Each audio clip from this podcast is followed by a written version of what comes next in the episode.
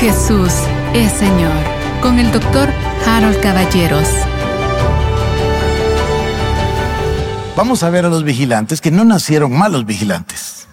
No tenían una connotación negativa todavía cuando los menciona el libro de Daniel, capítulo 4. Vamos a abrir el libro de Daniel, capítulo número 4. Si, si, quisiera ya molestarles mucho, les diría que es el único capítulo de la Biblia escrito por uno que no era creyente, porque lo escribió Nabucodonosor, que por cierto muchos pensamos que sí era creyente, pero es otra cosa, es solo por molestar. Entonces, capítulo 4 del libro de Daniel, versos 13, 17 y 23 y 24. No puedo leer todo el sueño, voy a leer el 13. Dice, vi en las visiones de mi cabeza, mientras estaba en mi cama, que aquí un vigilante y santo descendía del cielo. Así dice Nabucodonosor. Luego el verso 17, la sentencia es por decreto de los vigilantes y por dicho de los santos la resolución, para que conozcan los vivientes que el Altísimo gobierna en el reino de los hombres y que a quien Él quiere lo da y constituye sobre Él al más bajo de los hombres. Y luego 23 y 24. Y en cuanto a lo que vio el rey, esto ya es lo que le dice Daniel, en cuanto a lo que vio el rey, un vigilante y santo, que descendía del cielo y decía, cortad el árbol y destruidlo, mas la cepa de sus raíces dejaréis en la tierra, con atadura de hierro y de bronce en la hierba del campo, y sea mojado con el rocío del cielo, y con las bestias del campo sea su parte. Hasta que pasen sobre él siete tiempos, esta es la interpretación, oh rey, y la sentencia del Altísimo que ha venido sobre mi Señor, el rey. Aquí el contexto nos dice que el Altísimo, ¿quién es el Altísimo? Todos sabemos, ¿no? Es Dios. El Altísimo envió, por lo menos a uno, pudieran ser más de uno, vigilante y además le llama santo. O sea que la connotación inicial de los vigilantes es positiva, no es negativa, hasta el momento. Hay referencias adicionales completamente difíciles de explicar que suelen evadirse. Aquí va una. Job 1, 6 al 8. Un día vinieron a presentarse delante de Jehová los hijos de Dios, entre los cuales vino también Satanás. Y dijo Jehová a Satanás, ¿de dónde vienes? Respondiendo Satanás a Jehová le dijo, de rodear la tierra y de andar por ella. Y Jehová dijo a Satanás, ¿no has considerado a mi siervo Job que no hay otro como él en la tierra, varón perfecto y recto, temeroso de Dios y apartado del mal? Que por cierto, ¿verdad? Todos, todos los académicos, todos los estudiosos, ah, el consenso general es que este libro de Job es el más antiguo libro escrito que nosotros tenemos ahora en la Biblia. A ver, Eclesiastés capítulo 5, verso 8. Si opresión de pobres y perversión de derecho y de justicia vieres en la provincia, Dios mío, se parece la, periódico de la mañana. Si opresión de pobres y perversión de derecho y de justicia vieres en la provincia, no te maravilles de ello, porque sobre lo alto vigila otro más alto y uno más alto está sobre ellos. Es un pasaje impresionante, ¿no? O sea que hay un alto, pero hay un vigilante más alto y encima hay otro más alto que ellos. Cuando mencioné yo esto la culpa de los vigilantes, me refiero a un grupo de ángeles que hicieron un pacto para corromperse y corromper a la raza humana. Hay quien, bueno, no hay quien, hay muchos que han especulado que el diablo se ensañó de tal forma en contra de la raza humana, primero porque es la única creado a imagen y semejanza de Dios. Y número dos, por la demostración inmensa del amor de Dios hacia el ser humano. Entonces el diablo queriendo corromper ese plan inicia todo ese proceso que nosotros llamamos la caída. Pero yo no quiero especular, yo quisiera mejor que vayamos directo a la palabra. A ver, otra vez, primera de Pedro, capítulo 3, versos 18 al 20. Porque también Cristo padeció una sola vez por los pecados, el justo por los injustos, para llevarnos a Dios siendo a la verdad muerto en la carne, pero vivificado en el Espíritu, en el cual también fue y predicó a los espíritus encarcelados, a los que en otro tiempo desobedecieron cuando una vez esperaba la paciencia de Dios en los días de Noé. ¿Quiénes son estas personas o estos seres, estos espíritus encarcelados? Aquí viene la explicación. Judas, carta de Judas, versos 6 y 14 y 15. Obvio que Judas no tiene capítulos, entonces es el único capítulo, Judas, versos 6 y versos 14 y 15. Dice así, y a los ángeles que no guardaron su dignidad, sino que abandonaron su propia morada, los ha guardado bajo oscuridad en prisiones eternas para el juicio del gran día. Creo que vale la pena repetir, ¿no? A los ángeles que no guardaron su dignidad, sino que abandonaron su propia morada. Está bastante explícito no guardaron su propia dignidad, es decir, no se, no se condujeron conforme a su rango o su naturaleza. Y además dice, abandonaron su propia morada. Quiere decir que ellos estaban destinados, obviamente dice, eran ángeles, entonces estaban destinados a la vida espiritual. Abandonaron su morada, dice y además no guardaron su dignidad. Yo creo que está bastante explícito. Vamos a continuar. Dice, a ellos los ha guardado bajo oscuridad en prisiones eternas. Ahora me está haciendo sentido que los señores vigilantes fallaron, desobedecieron, no actuaron conforme a su dignidad y además se salieron o abandonaron su propia morada. Entonces, ¿qué hizo Dios? Los colocó en prisiones. Quiere decir que de esos vigilantes y santos de los que habló Daniel, ahora nos encontramos con unos vigilantes caídos. ¿Están siguiéndome? Bueno, entonces ahora 14 y 15. Miren lo que dice Judas en la palabra. Dice, de estos también, refiriéndose a los mismos, no les puedo leer todo el pasaje, pero ustedes lo pueden leer. Es corta esta carta, muy corta. Dice, de estos también profetizó Enoch, séptimo desde Adán, diciendo, He aquí vino el Señor con sus santas decenas de millares para hacer juicio contra todos y dejar convictos a todos los impíos de sus obras impías que han hecho impíamente y de todas las cosas duras que los pecadores impíos han hablado contra él. Aquí nos encontramos con que Judas está citando a Enoch. Como dijo el profeta Enoch y todavía nos asegura, séptimo desde Adán. Claro, ustedes se recuerdan, es el séptimo desde Adán. ¿Se acuerdan? Set, Enos, Cainán, no me acuerdo quién es el hijo de Cainán. Después viene eh, Mahaleel. Bueno, voy a leerles en un momento la, la genealogía. A ver, Hebreos capítulo 11, versos 5 y 6. ¿Se recuerdan que el capítulo 11 de Hebreos es el capítulo de los campeones de la fe? Bueno, dice el capítulo 11, versos 5 y 6. Por la fe Enoch fue traspuesto para no ver muerte y no fue hallado porque lo traspuso Dios. Y antes de que fuese traspuesto, tuvo testimonio de haber agradado a Dios. Bueno, acaba de entrar entonces a nuestra vida este personaje que se llama Enoch que es el séptimo desde Adán. Aquí tengo la lista, por cierto. Adán, Set, Enos. Cuatro, Cainán. Mahaleel, sexto, Jared, séptimo, Enoch. Octavo, Matusalén. Noveno, Lamec. Y el décimo es Noé. Entonces, Judas está citando a Enoch. Esto no sería una inmensa sorpresa, salvo que vamos a ver que el libro de las cartas de Pedro contienen una gran cantidad de citas casi textuales con el libro de Enoch. Judas está mencionando abiertamente como profeta a Enoch.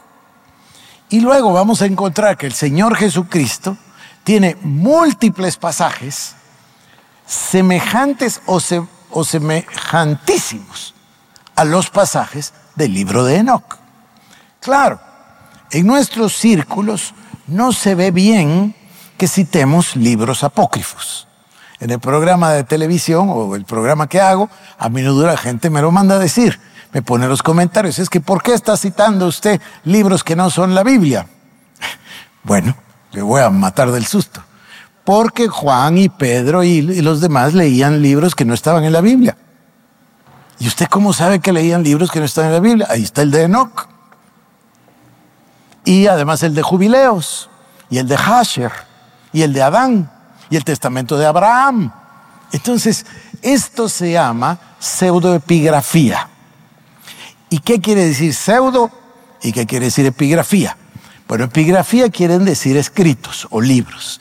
Y pseudo se refiere a que, ¿vieron la palabra seudónimo? Los franceses le dicen le nom de plume o le nom de guerre. Quiere decir el nombre de guerra o el nombre de pluma. Era usual ponerse un seudónimo. Bueno, por eso se llama pseudoepigrafía. Porque los libros, dice libro de Enoch. Sí, pero nadie está pensando que lo escribió Enoch. Porque el libro es, ya lo han comprobado, del año 300 antes de Cristo. Entonces no fue Enoch el que lo escribió, pero se llama el libro de Enoch porque hubo una tradición oral hasta que lo escribieron. Ahora, ¿por qué Enoch no está en la Biblia? El libro de Enoch no entró al canon de la Biblia, básicamente esto es lo que se cree, lo que creen todos, porque hay tres. Una versión en arameo, una versión en hebreo y otra versión en griego. Y no concuerdan. Uno es más largo, el otro es más corto, uno se llama Los secretos de Enoch, el otro libro de Enoch. Entonces no existía un consenso. Lo que sí es evidente es que Lucas y Pedro se lo sabían. Y el Señor Jesús también lo conocía perfectamente. Esto es impresionante. No estoy diciendo, por favor, que subamos al libro de Enoch a la categoría de Biblia, de ninguna manera. Pero tampoco lo despreciemos si ellos mismos lo están citando. Lo cita el libro de Hebreos, lo cita el libro de Judas, lo cita Pedro. Eh, eh, entonces debemos poner atención. Lo cita Génesis, por supuesto. Bueno, dejemos eso un momentito acá. El libro de Enoch ganó verdadera, verdadero reconocimiento en 1947, miren la fecha, cuando el hallazgo de los rollos del Mar Muerto. Entonces aparecieron los, um, los uh, rollos, los vestigios, porque no están completos todos, pero ahí ganó muchísima eh, autoridad. Ahí hubo las tres versiones, una versión que tenían los esenios, otra versión que hicieron en Etiopía y otra versión en el arameo. Y el libro entonces tomó ya importancia, no como libro bíblico, sino simplemente como un libro importante de estudiar. Además, tiene ocho capítulos, u ocho libros, yo se los voy a narrar en un momento, pero el primero de ellos se llama el libro de los vigilantes. Coincide con Génesis 1 al 4, pero lo expande, se los voy a leer. Si tienen paciencia, bastante les voy a leer. Y entonces, nosotros vamos poniendo atención en que es cierto, el diablo, por supuesto, el libro de Ezequiel, el libro de Isaías, la caída, etcétera, luego la serpiente, Génesis capítulo 3, la caída del hombre, todo eso lo tenemos. Pero no habíamos visto este otro lado que les voy a demostrar ahora. ¿De dónde salió tanta maldad? Yo les voy a enseñar que dice exactamente quién enseñó cada cosa y por qué. Vamos a una palabra sexual. En inglés, el capítulo 4 de Génesis no dice Adán conoció a Eva, sino que dice Adán tuvo intercourse con Eva. Intercourse se entiende relaciones sexuales. Sí, pero es muy curioso, porque la palabra intercourse se puede usar de diferentes maneras. Los estadounidenses, o la habla inglesa educada, lo califican y no dicen intercourse, dicen sexual intercourse. Entonces ya se entiende que es relación sexual. Pero ¿por qué dicen relación sexual y no solo relaciones? Porque intercourse también quiere decir otro tipo de relaciones. ¿Y qué relaciones creen que quiere decir? Miren, yo me voy a traer una mi Biblia, pero pesa tanto y tiene letra tan chiquita que mejor se los cuento.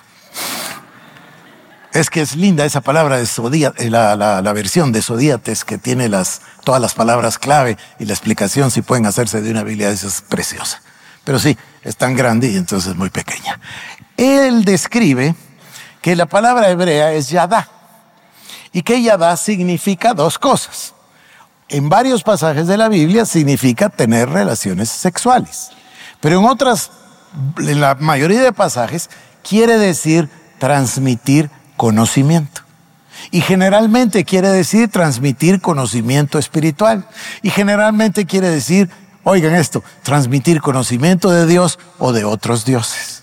Es bien interesante. Ya van a ver por qué. En el libro de, de Enoch, va en el primer libro, en el libro de los vigilantes, ahora se los voy a, a leer, hay dos narrativas. Y las dos narrativas tienen dos líderes, es decir, una cada uno. Vamos a avanzar mejor y se los voy leyendo. Es que ahora, antes no lo solía hacer, pero ahora escribo mis mensajes porque estoy tratando de arribar a escribir libros, ¿no? Entonces, mejor me cuido y tengo los mensajes lo mejor redactados posibles, aunque sea como borrador. Bueno, vamos a, a Génesis capítulo 5 y vamos a leer el, el, del verso 21 al 24. Obviamente es la parte de la genealogía de Adán. Génesis 5, capítulo 21, eh, verso 21 al 24. Vivió Enoch 65 años y engendró a Matusalén.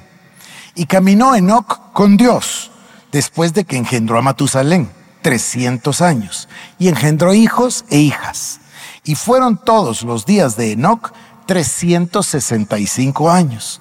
Caminó pues Enoch con Dios y desapareció porque lo llevó Dios.